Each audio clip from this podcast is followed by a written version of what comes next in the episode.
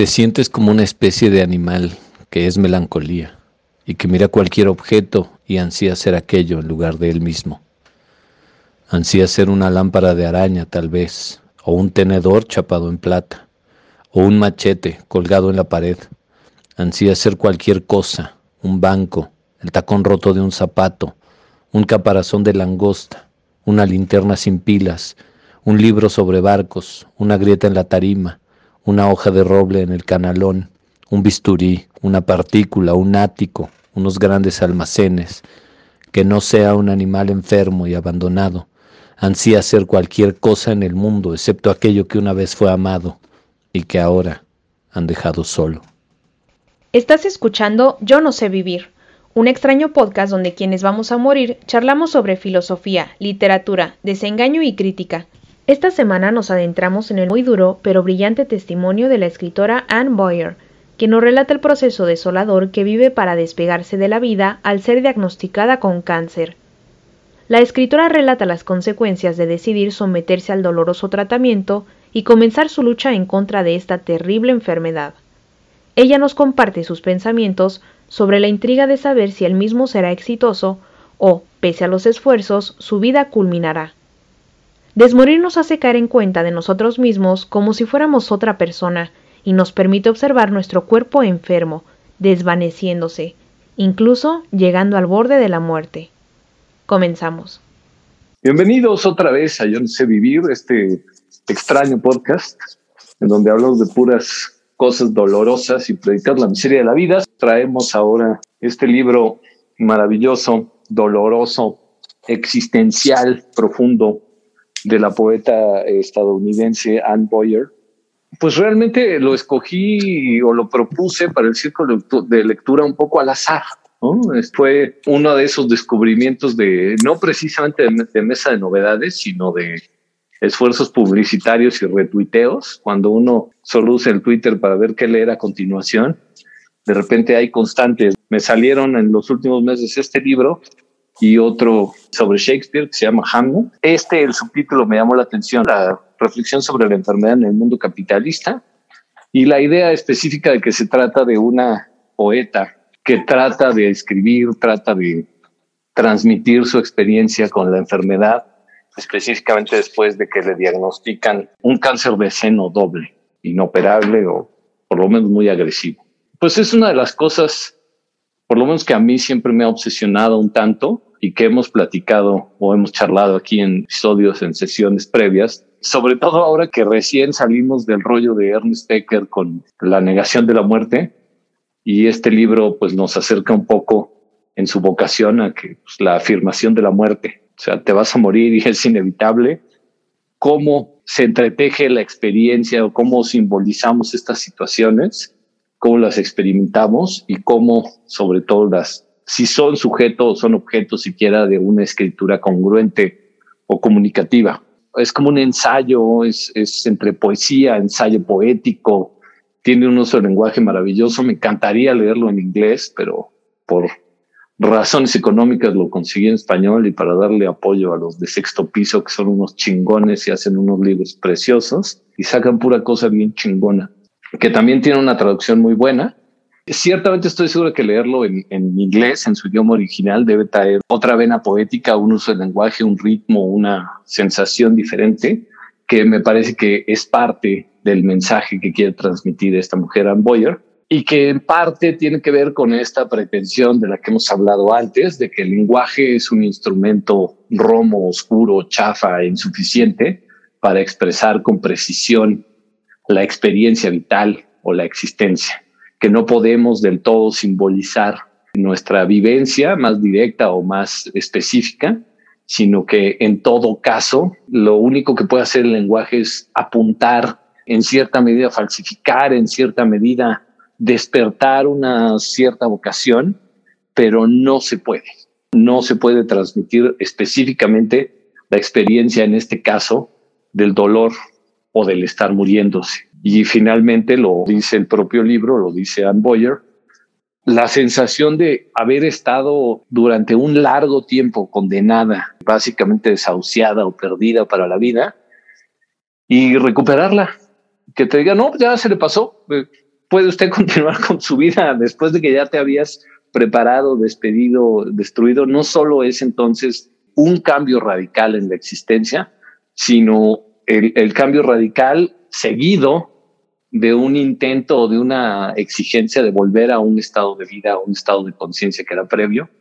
Y eso es muy difícil de describir con el lenguaje. Pero si hay una forma lingüística, una forma literaria en que se intenta expresar aquello que es imposible o aquello que está más allá de un lenguaje claro, plano, lógico, es precisamente la poesía. Es el lenguaje de lo inefable, de lo que no cabe literalmente en la palabra. La poesía lo que busca es decir lo que no puede decirse y no decirlo en esta forma, vamos a decir, clara, racionalista, sino expresarlo en una forma de empatía o de transmitir la emoción y no necesariamente el entendimiento. Y creo que es una de las líneas narrativas o una de las líneas de las preocupaciones que nos quiere transmitir o que leo yo en este desahogo, en este grito, en esta memoria que no acaba de ser memoria, en esta reflexión que no acaba de ser reflexión que hace Boyer, pues el horizonte de interpretación de la vida, cómo se transforma radicalmente ante algo que originalmente empieza por ser palabra, que es usted está enferma. Y más o menos es lo que nos expresa en el prólogo. En el prólogo nos intenta dar una declaratoria de intención como de qué pretende hacer en este libro, qué busca decir o qué, cuál es el conflicto esencial que quiere abordar. Creo yo que lo que dice o su problema, su lucha, es que se pregunta cómo es posible o si es posible siquiera hablar de lo personal cuando esta experiencia individual que no puedes compartir plenamente con nadie se oculta o se esconde detrás de un discurso que es social, que sería el lenguaje, los significados compartidos. Ahí donde no podemos compartir el significado, sigue siendo posible llamar a esto lenguaje, sigue siendo posible usar el lenguaje como un instrumento de comunicación o termina siempre en ser una frustración completa. Cuando te digo lo que siento, lo que me duele, que estoy listo para irme, que me siento aislado, que esto, que aquello, que lo demás allá, tú que me escuchas, ¿estás seguro de saber lo que digo? O quizá hay siempre hay un malentendido.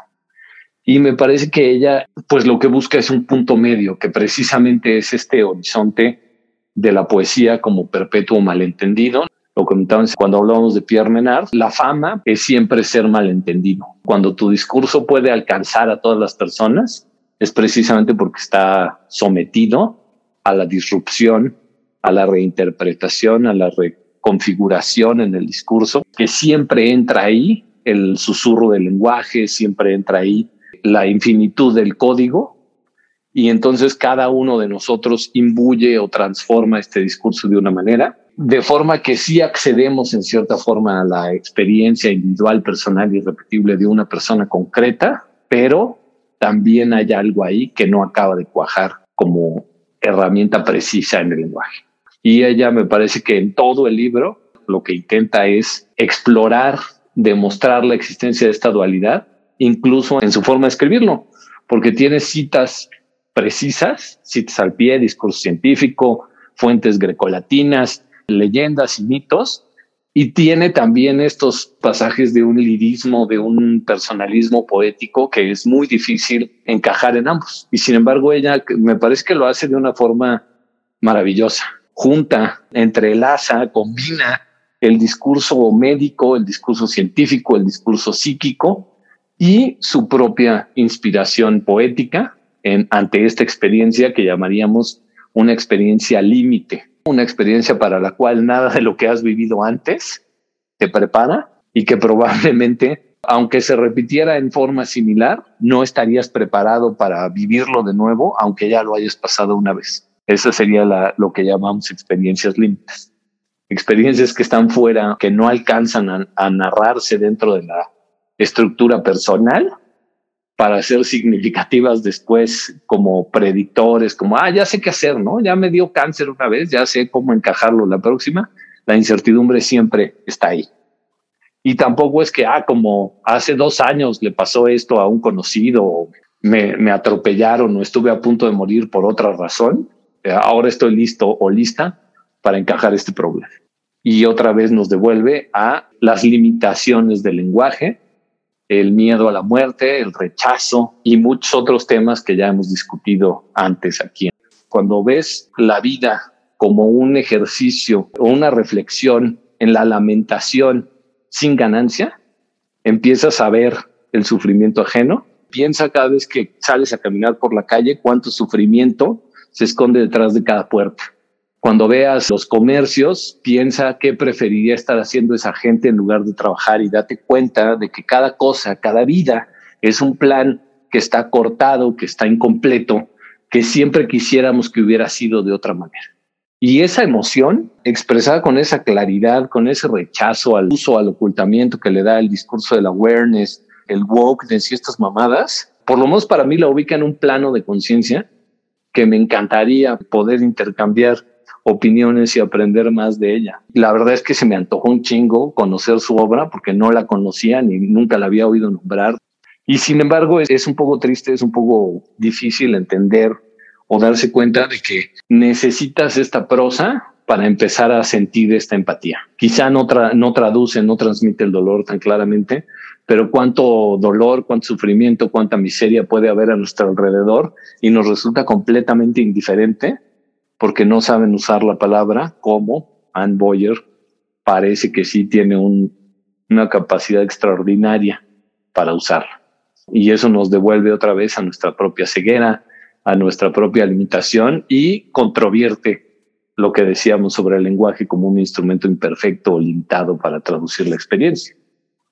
Porque aparentemente sí, sin lenguaje nos vale madre el sufrimiento ajeno. Si no viene alguien que te explica, mira, hazlo así o entiéndelo así o se vivió así o se siente así, como que no lo entendemos, como que sí necesitamos. Y entonces en esta tensión plena entre si el lenguaje funciona, si no funciona, está la poesía y está este libro que la neta me dejó loco, me dejó muy triste, me dejó lleno de reflexiones y, o sea, me quito el sombrero ante la capacidad poética, lírica de esta mujer y también, pues, chale, no hay nada que decir. Ella misma lo dice, ay, es que es una sobreviviente, mis respetos. Dice, tú y tus respetos y tu supervivencia chinguen a su madre.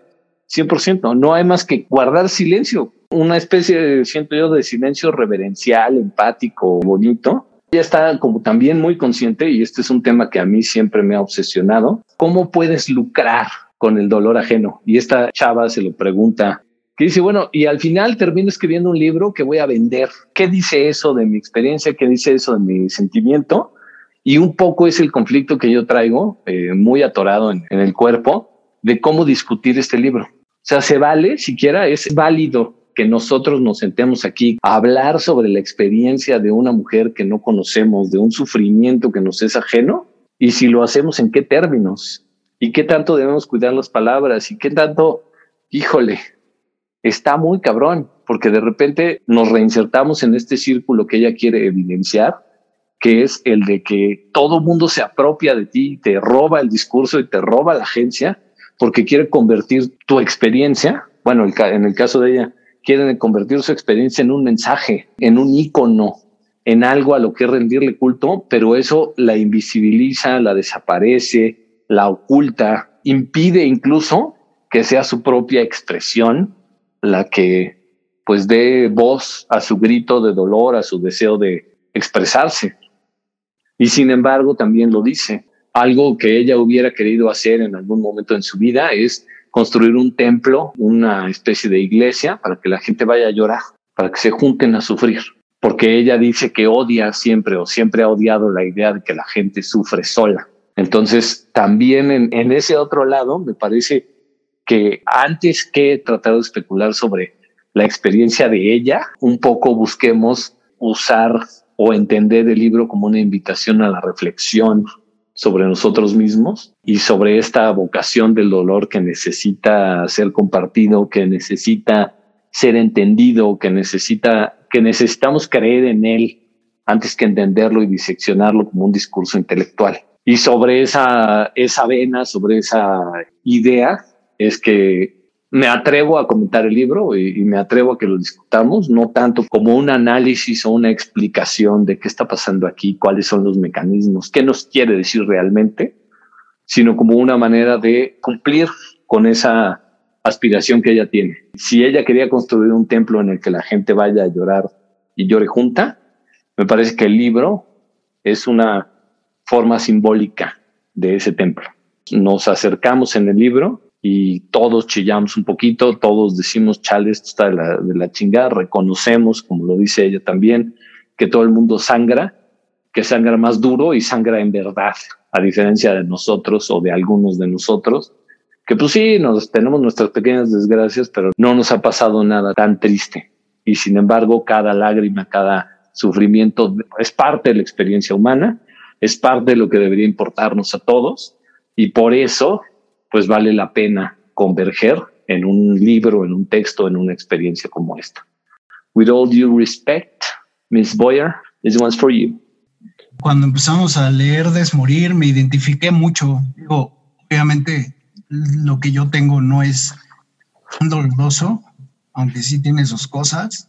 Me identifiqué mucho, coincido contigo, Eric, en una prosa que para mi gusto es muy elegante, y estaba subrayando, yo creo que cada página tenía algo que sí subrayaba.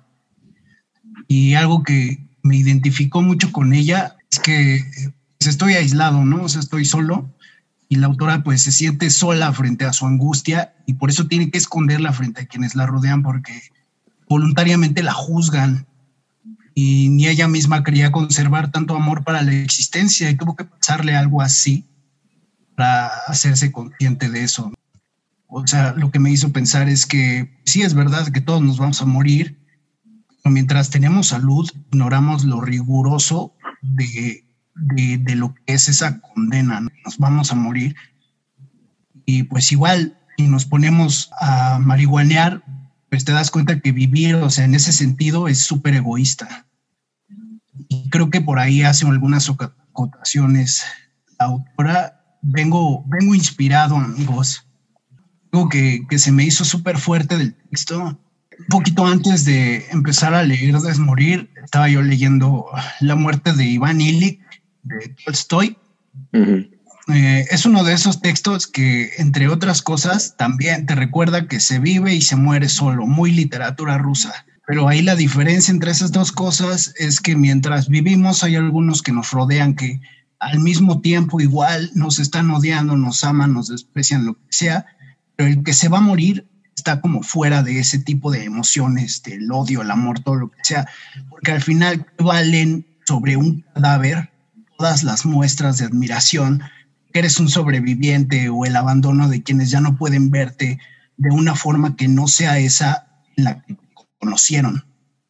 Ese es un fragmento que a mí me pegó mucho que dice algo así como que tengo algunos amigos y conocidos que ya ni me hablan y no sé por qué. Creo que es porque no pueden soportar verme de otra forma que no sea esa en la que me conocieron.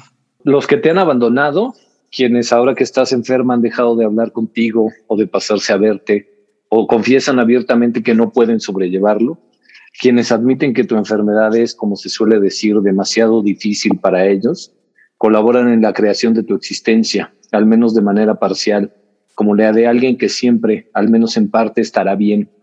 Para ellos, eres estática y permanente. La gente que se ha marchado no te verá sufrir o menguar, así que con sus acciones te mantienen por siempre tal y como eras en el momento de recibir el diagnóstico. Permaneces vívida e inalterada en sus recuerdos. Tu cabello es abundante, tu mente es vivaz y tus largas pestañas caen sobre mejillas sonrosadas quienes te han abandonado son la gente que jamás tendrá que verte como otra cosa que no seas tú. Sí, sí, está muy cabrón ese libro. No es la misma experiencia. O sea, afortunadamente a mí no me ha dado el pinche COVID, pero como todos saben, pues sí he tenido, no, no son precisamente experiencias cercanas a la muerte, pero pues un poco sí, ¿no? Que me atropellaron, que me caigo sobre vidrios, que me llevan la chingada de manera más o menos cotidiana.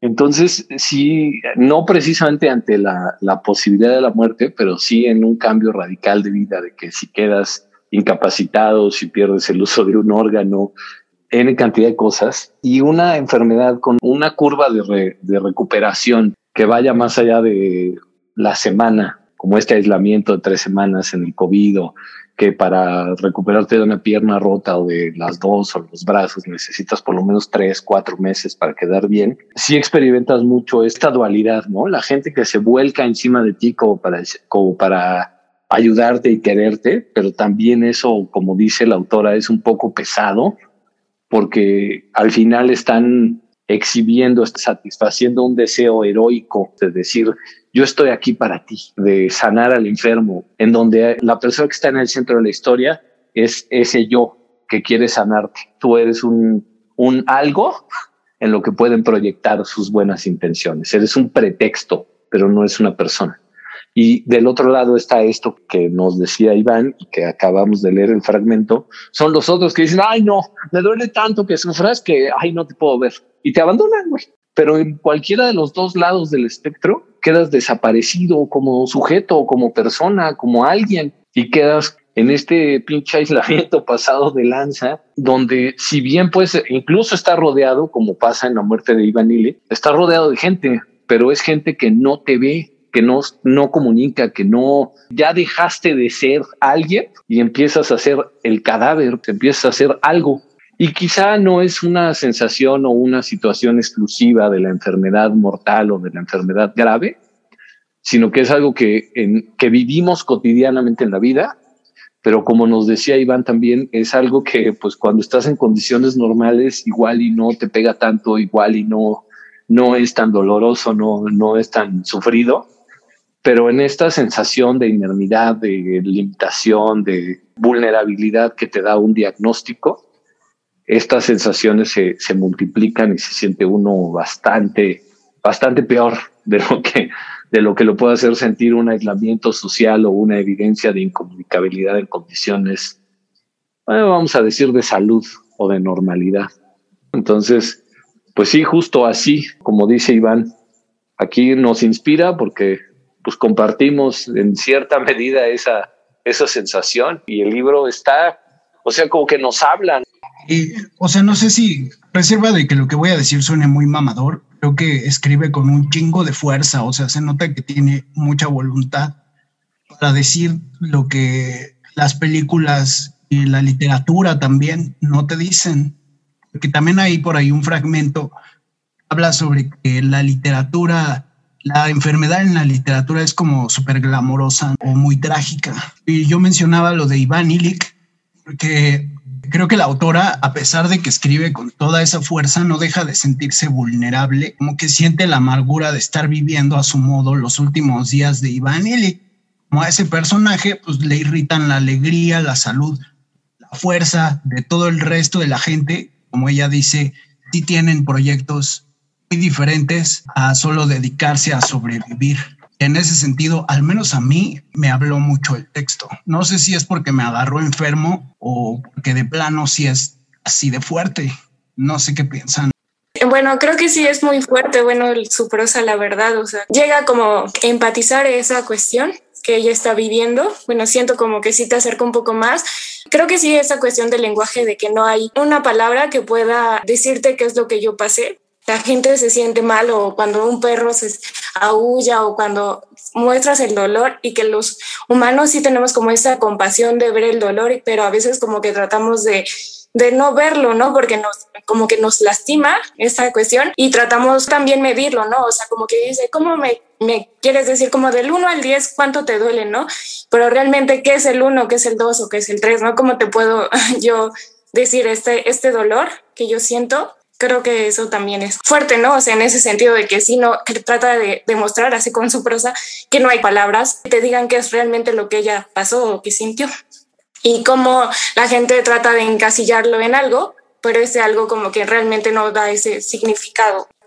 O sea, este problema del lenguaje y lo que quieren hacer contigo a través de la palabra ajena es algo que le duele particularmente a la autora y que también decía Iván ahorita con la muerte de Iván Illich, y que en este caso hace doloroso, o sea, más duro el tema de, de Anne Boyer, porque por lo menos en la muerte de Ivan Illich nadie le estaba diciendo, güey, échale ganas, cabrón. Vas a ser un superviviente, se levántate, si puedes, piensa positivo, güey.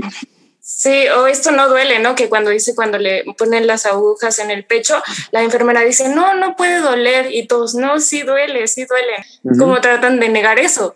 Ese dolor. La gente, yo creo que también por esa cuestión como que es eso, voltearse de las demás personas como de no ver ese, el dolor, ¿no? De los demás, porque a lo mejor también te puede doler y por eso también es esa cuestión que citaban en el sentido de que como que es demasiado para mí, no, no puedo con eso y mejor me volteo y no lo veo, no lo quiero ver. Justo, ahí voy a citar a mi, a mi amigo, a mi líder, a quien quiero mucho, no, no es cierto, no lo conozco. Dilanur S. Ramachandran, que es el autor de este libro que, que me encanta, que se llama Fantasmas en el Cerebro, Phantoms in the Brain, que fue el, el, que inventó la terapia de espejo para curar el dolor fantasma y que durante mucho tiempo se pensaba que el dolor fantasma era una imposibilidad como esta que describe Ann Boyer de pues te están eh, poniendo agujas, estás anestesiada y ahí no hay nervios, no te debe doler pues en el dolor fantasma peor, ¿no? ¿Cómo te va a doler el brazo si no tienes, güey? Y una de las cosas que él cita como primer descubrimiento, como el descubrimiento más importante que hizo en su carrera, es que la vocación de la medicina tiene que ver con mitigar el dolor, con curar, con sanar, con ayudar. Y que para eso es preciso que yo crea como médico en el dolor ajeno. Que si el paciente viene y me dice, oye, me duele, dentro de ciertos parámetros racionales, no puedes desestimar o no deberías desestimar la experiencia subjetiva de tu paciente y decirle, como pasa en esta anécdota que cuenta Boyer, no, es que no te puede doler, o sea, no, así no es, güey. Y no sé si en, en, la formación del médico, en la formación de académica, en la facultad, en las residencias y las especialidades y lo demás, haya algo dedicado a eso. Si en la parte de la formación del médico te dijeron, sí, sí, eres el médico, eres el saber, eres el chingón, pero también no te olvides de creerle a la banda cuando te dice que le duele. Eduardo. Sí, totalmente de acuerdo. De hecho, es uno de los mantras que nos dan en la facultad desde que empiezas la carrera. Primero, si puedes curar, cura. Si no puedes curar, alivia. Si no puedes aliviar, consuela. Y si no puedes consolar, acompaña. Y ante todo, siempre no hacer daño. Entonces, sabemos que nuestro labor, o deberíamos saber que nuestra labor como médicos no siempre va a ser el de curar. Y algunos temas como el encarnecimiento de la medicina, este alargar el sufrimiento a, favor de nuestro ego y a costa de la salud y bienestar de los pacientes, pues ha, hecho mucho daño, que es otro de los puntos que de los que habla la autora a lo largo del libro. Marca bastantes deficiencias del sistema de salud, específicamente de Estados Unidos, pero se pueden extrapolar a muchos alrededor del mundo como esto de que cuando la operan le dicen como es ambulatoria, váyase. Luego, luego, a pesar de que ella trata de decir, comunicar que no está bien, que no se puede ir, pero pues por temas de seguros, la forma, repito, en como el sistema de salud en el que está, trata a los pacientes de forma que pueda ser más eficiente para los números, los hace invisibles. Entonces sí, es algo de, de lo que debemos estar conscientes todo, todo aquel que esté dentro de la medicina o que tenga aspiraciones para desenvolverse en esta bonita área. Pero no hay una materia así de empatía con el que sufre o algo, preparación pues para vincularte, para compasionarte con la con el paciente o no. Sí, tenemos una materia justo después de los dos primeros años básicos, cuando ya empezamos a ir a hospitales, que se llama relación médico-paciente. Y te explican que toda interacción desde que conoces un paciente y todo, y o sea, va más allá de, de esto de saludas este, y preséntate y cosas así que son como ya básicas que tienes que interiorizar siempre, porque luego hay médicos que, en, sobre todo en el ámbito hospitalario, que pueden entrar, no, no saludar, no, no presentarse, inyectar un medicamento y salirse. Eso también forma parte de todo esto. Pero yendo más allá, te da un panorama de cómo llevar estas relaciones con las personas de distintos modos. Y es un poco limitada porque solo es durante seis meses y creo que ya no tengo otra. O sea, tengo psicología y psiquiatría más adelante, pero específicamente sobre eso sí existe una materia de relación médico-paciente. Por lo menos. Ya su éxito es discutible porque quien haya ido al seguro social sabrá que las cosas son un poco diferentes. Pero bueno, por lo menos me tranquiliza saber que sí está, por lo menos dentro del plan académico, saber que se reconoce esta necesidad. Creo que también es maravilloso que logre la autora esta empatía sin ponerse en un lugar de víctima. Al menos yo nunca la noté como víctima. Ella simplemente pues está explicando cómo son las cosas, te escribe todo y te lo describe de una manera muy cruda. Este libro yo creo que es de los más densos que he leído aquí, igual por eso también me tardé tanto en empezarlo y en terminarlo, porque pues sí te hace sentir todo lo que te está diciendo, o incluso puedes, yo sentía hasta escalofríos cuando describe, por ejemplo, que se le empiezan a caer las uñas, que pierdes tu cabello, aunque suene algo muy banal, pero pues todo lo que te puedes eh, imaginar que te va a pasar como a la autora. También este tipo de lectura pues yo la evito porque no me gusta sentirme mal ni quedar con una sensación así de tristeza después de leer un libro porque siento que es un escape para mí después del trabajo, de todo lo que pasamos en la semana, pero sí creo que le podría ayudar a las personas que estén pasando por una enfermedad. Qué mala onda que te enfermaste, Iván, es de COVID. Tener COVID es horrible, horrible. Yo no sé por qué la gente que ha tenido COVID no lo habla, no sé si les dé pena o qué onda. Y lo primero que piensas cuando te da COVID es que te vas a morir, porque se han muerto cantidad de gente jóvenes, atletas, gente saludable, gente que nunca tomó, este, bebés, niños. Primero que piensas cuando te dicen que tienes COVID es que te vas a morir. Y eso que, pues, aunque no todos tenemos los mismos síntomas, sí es algo, pues, nada agradable. Entonces espero que te recuperes y sí se lo recomendaría también leer a cualquier persona que esté pasando por una enfermedad. Y ah, en todo el libro también pude visualizar que comentábamos en que tal vez eh, lo menos difícil pueda ser pensar en que te vas a morir y lo que más te pueda mover o dar miedo es todo el proceso que conlleva, todo lo que vas a tener que vivir para llegar a ese fin. Incluso, como ya menciono, o sea, se te acaba el dinero, se te acaba la vida, se te acaban los amigos.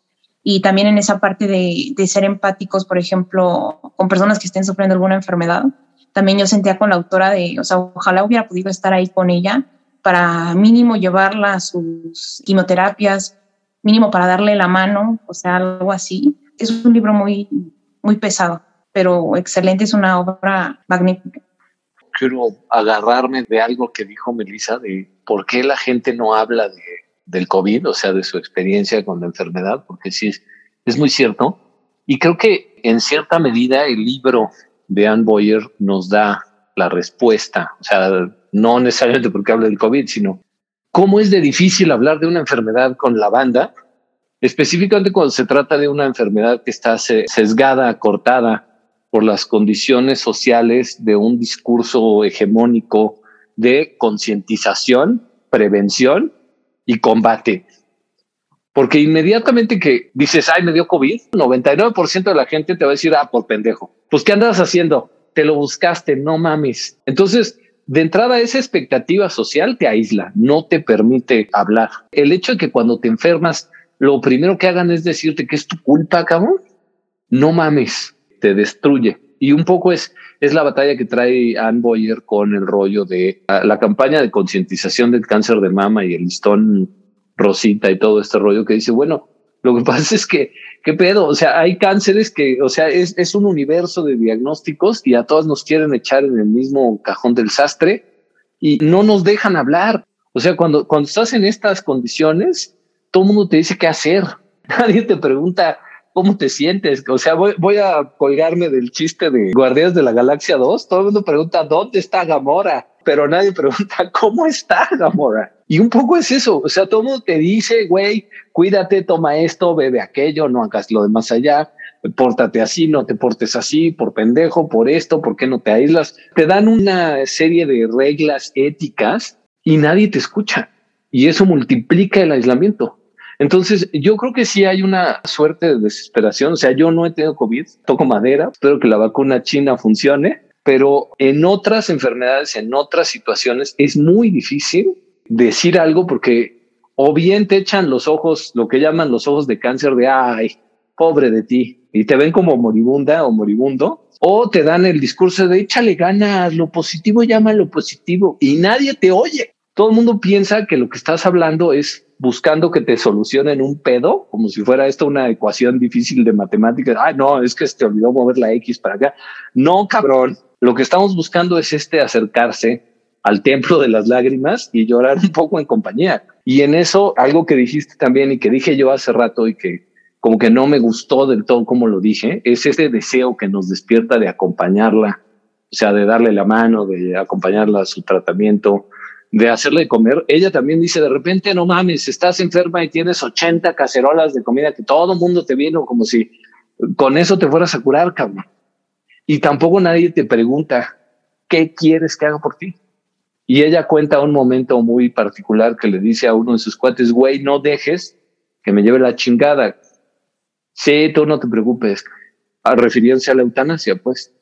Sea, ayúdame a, a, no estar por completo acabada y déjame irme, ayuda. Y esa es otra forma. Y dice que se pelearon y que se dejan de hablar un ratito, pero como que recuerda ese momento con mucha emoción, o sea, lo transmite de una forma muy cabrona que es justamente esa capacidad que deberíamos tener al tratar con una persona enferma, no solo de cuidarla como yo pensaría o yo creo que debo cuidarla, sino adaptándome a lo que esa persona siente y vivencia en el momento preciso. Hay veces que no quiere que esté yo ahí dándole la mano, O sea, que a mí como cuidador me da mucha paz. Ay, estoy abrazándolo y le estoy dando la mano pero el, el, enfermo ya está hasta su madre de que estés ahí y, y, quiere 20 minutos que lo lleves al parque y lo dejes ahí solo. Y tú dices, ay, no, ¿cómo te voy a dejar? ¿Qué tal que te pasa algo? Güey, o sea, si me muero aquí del paro respiratorio o lo que sea, que chingue a su madre. Lo que quiero es que me dejes aquí y que me des mi tiempo y que me des mi espacio. Y un poco es eso el tema. O sea, cuando sentimos esta emoción, esta vinculación de que quisiéramos ayudar al otro, es muy importante buscar en nuestra conciencia la capacidad de auténticamente escuchar sus necesidades. Vuelvo a lo mismo, que no es una ética de comportamiento, pero sí es una técnica de sanación del sentido común de la forma social y desestimar un poco esas voces para, para centrarnos en la experiencia del enfermo, del paciente, del dolorido, que a veces no está para esas cosas. Es un poco eso que también me parece que es un mensaje muy profundo del libro. Es que este, este libro, güey, sí, sí da mucho que decir, pero sí voy a retomar muchos puntos de que ya mencionaron porque coincido con ellos.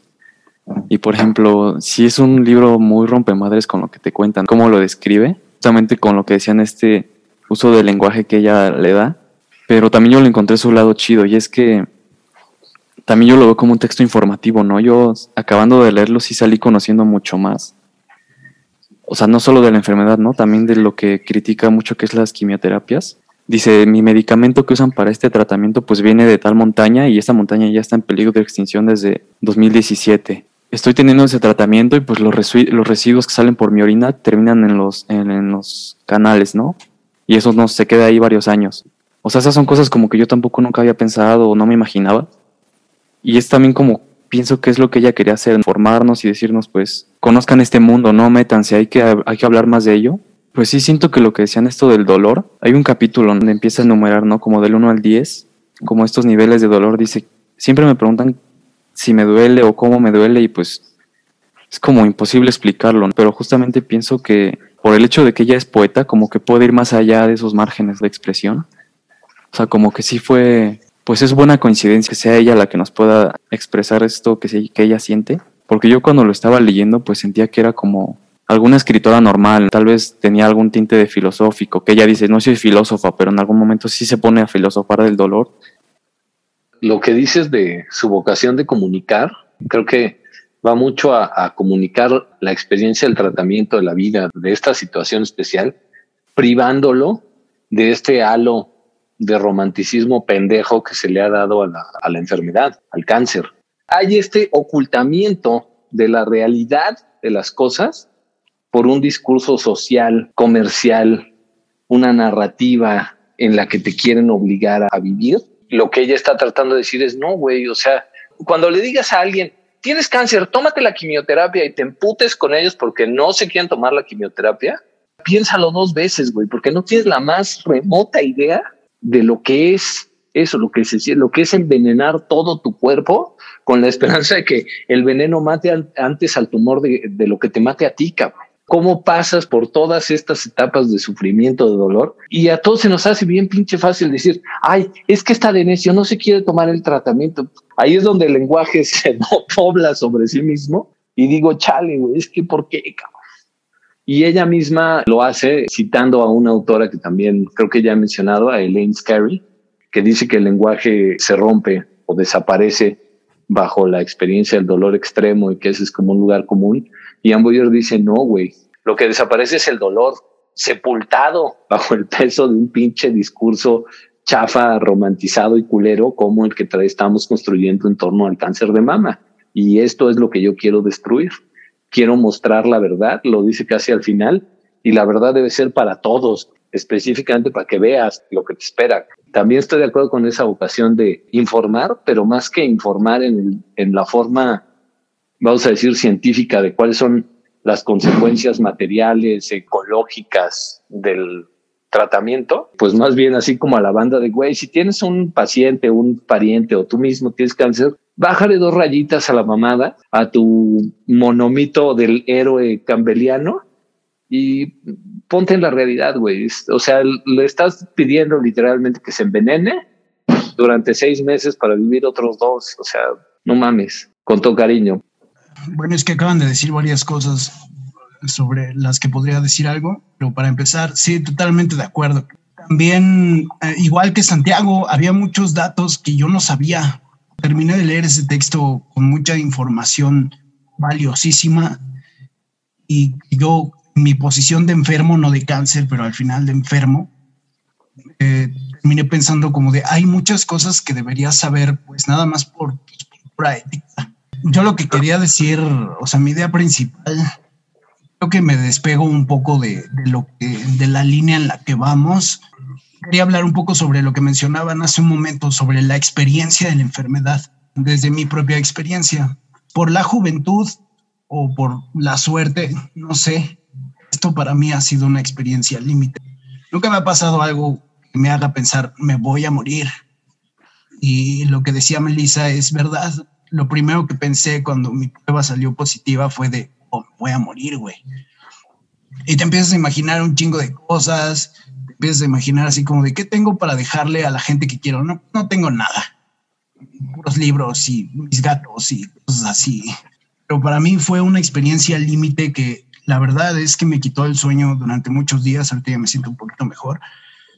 Es difícil hablar sobre la enfermedad, si es cierto. Menos en mi caso personal, todo lo estoy diciendo desde mi experiencia al menos en mi caso, yo no hablo sobre la enfermedad porque no, justamente no quiero que los otros se sientan comprometidos a hacerme un paro.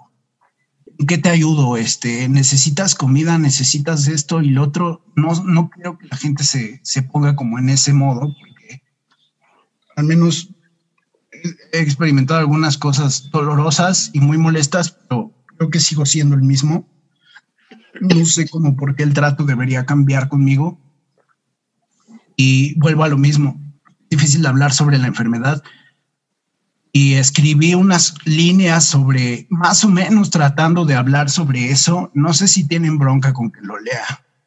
Oh, dale, dale. A ver. Escribo estas líneas en la madrugada de un día nublado. Como no podía dormir, pensé que sería mejor dar alguna expresión formal los vagos abismos que abría el insomnio frente a mi cuerpo.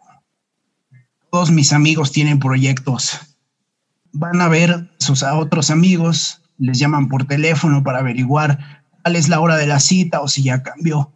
Van a sonreír de cosas que yo no sé. Van a hablar de asuntos que para siempre mí ya no me van a afectar si es que muero.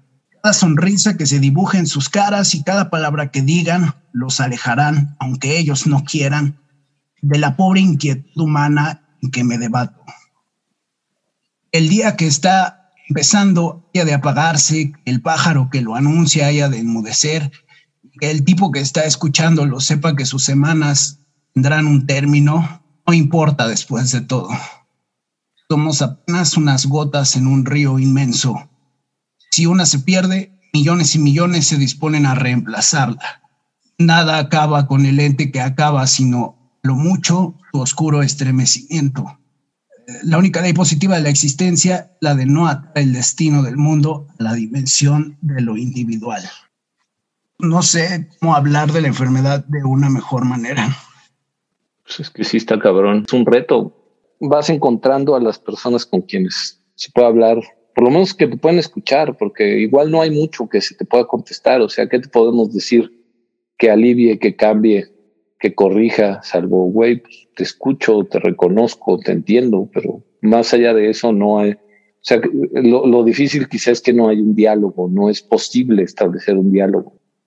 Lo que dices al principio, antes de compartir tus líneas, de que uno no quiere que la gente cambie porque estás enfermo, choca o raya un poco en la hipocresía, en el abuso, en formas no honestas de relacionarse. Llamo amigos míos, aquellos que no tienen que esperar el momento de mi muerte para apiadarse de mi vida. Y un poco es eso.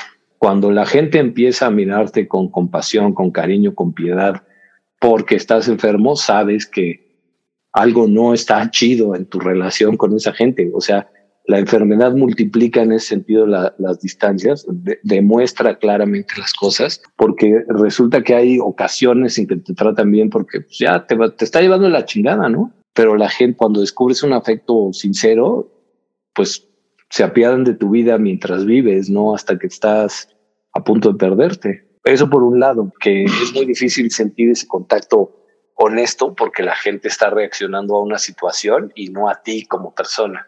Y por el otro lado, también lo decía Boyer, que es una forma de mantener la independencia. O sea, lo último que quieres cuando te sientes enfermo es cederle un ápice a esa realidad de que no puedes nada por ti mismo.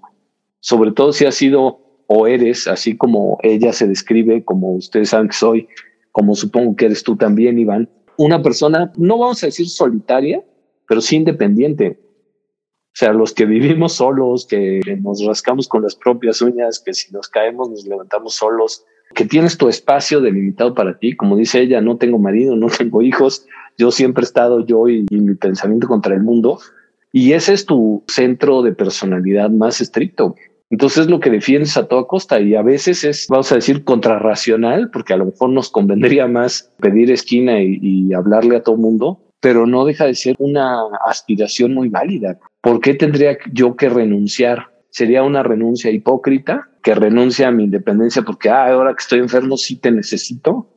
Es algo que hasta donde me acuerdo lo dice Albert Camus, en, creo que es en La Peste. Hay un personaje que es ateo. Lo empiezan a cuestionar por alguna razón y dice pues que la mayor parte de los ateos son piratas, son chafas, porque a la hora que estás en el hospital, vas a entrar al quirófano, te estás muriendo, ahí sí te acuerdas de Dios. Y dice, no, cabrón, un auténtico ateo es el que en ese momento sigue indiferente a la existencia de Dios. Y lo mismo, me parece que es lo que podríamos decir de nosotros, los solitarios, los independientes, que decimos, güey, pues es que aunque esté muriendo, no por eso voy a renunciar a este, esta aspiración de independencia que tengo. Y lo mismo sobre las amistades. O sea, si bien es cierto que se siente padre que te vengan a cuidar y apoyar, pues lo cierto es que los amigos no se prueban necesariamente en el momento de la necesidad exclusivamente. O sea, ¿por qué voy a recibirte con bien si nada más te apareces cuando me ves jodido? Cabrón? No, no hay algo de egocentrismo ahí. Cuando me ves jodido, te creces a costa de mi, de mi caída, pero no eres capaz de acompañarme cuando estoy bien. Hay unas profundidades psicoemocionales, están muy rudas. Entonces empiezas a ver esto y gente que no habías visto desde los siete años en tu primera comunión se aparece. Güey, o sea, ¿qué pedo? ¿Y a qué vinieron? O sea, lo que quiero es estar solo y leer, no atender invitados, cabrón. Y te empiezas a dar cuenta de una serie de, de, cosas, de resquebrajaduras en la norma social y en el lenguaje, que por eso la manera en que vives tu enfermedad es la que demuestra quién eres realmente. Cómo encajas la enfermedad, cómo diriges, cómo ordenas esa experiencia, cómo la quieres compartir o no, es lo que nos dice quién eres realmente en vida. Porque si eres capaz de vivir así cuando te está llevando la enfermedad, significa que en buenas circunstancias vas a mantener esa, esa norma. Y ahí es donde te revelas como eres, cosa que sí, sí da mucho que pensar, aunque no alivia nada, güey, ni corrija nada. Pero justo mi comentario va más encaminado con este tema de la muerte. ¿Por qué nos es tan difícil tocarlo ¿Por qué nos incomoda tanto? Y yo también creo que fuimos educados y estamos siendo educados para evitar ese tema a toda costa. Y por eso muchísimos discursos los engloban o los enfocan dirigidos a, ok, eh, por ejemplo, esta visión lastimosa romántica que comentabas, volverla bonita porque es tan incómoda que no podemos verla. ¿Pero por qué? Porque vivimos en una sociedad consumista. Realmente yo sé que la publicidad y uno de sus fines es brindarle un sentido a la vida de las personas. Y ese sentido tiene que ser la felicidad. Entonces, si no eres feliz, no puedes y no tienes permitido estar triste. y entonces las emociones negativas son descartadas en una sociedad así. Por eso nos es tan difícil vivir la soledad, vivir la tristeza, vivir estas emociones que son consideradas negativas. Y ahorita me hace muchísimo match con lo que comentan. Son temas incómodos, pero me alegra muchísimo que estén tocando por acá. También la autora, preciosísima, cómo expresa las cosas. Tengo por aquí anotadas algunas citas que menciona en el libro y hay una que me gusta porque es esta del cuerpo no está dotado para la incertidumbre y el ser humano tampoco. Y el no estar dotados de este, yo diría que es como una habilidad, eh, nos hace tan difícil tocar o llegar a estos temas. Yo sí lo toco desde el tema publicitario y el hecho de que no estemos solos y no, o sea, que tengamos esta conciencia de que todos los seres humanos sufren y por esta parte yo también creo que hay esta empatía de decir, pobrecita, porque yo también como ser humano voy a morir, todos vamos a morir. Y llegar a este punto es, yo sé que es muy incómodo, pero cuando te deshaces de esta idea de que va a llegar, pero no tiene que ser tomado de forma lastimosa, negativa, solo por el tema de ocultarlo, creo que es un gran paso. Yo lo único que te invitaría a reflexionar es esta codificación en sensaciones positivas y negativas. Es, es algo de lo que a ella ah. le choca y le da como repelús. El hecho de que digamos, bueno, es que estas sensaciones asociadas al cáncer, la enfermedad, la muerte o la desaparición, la putrefacción y lo demás, son sensaciones negativas y por eso hay que expulsarlas del discurso o son contrarias a la felicidad.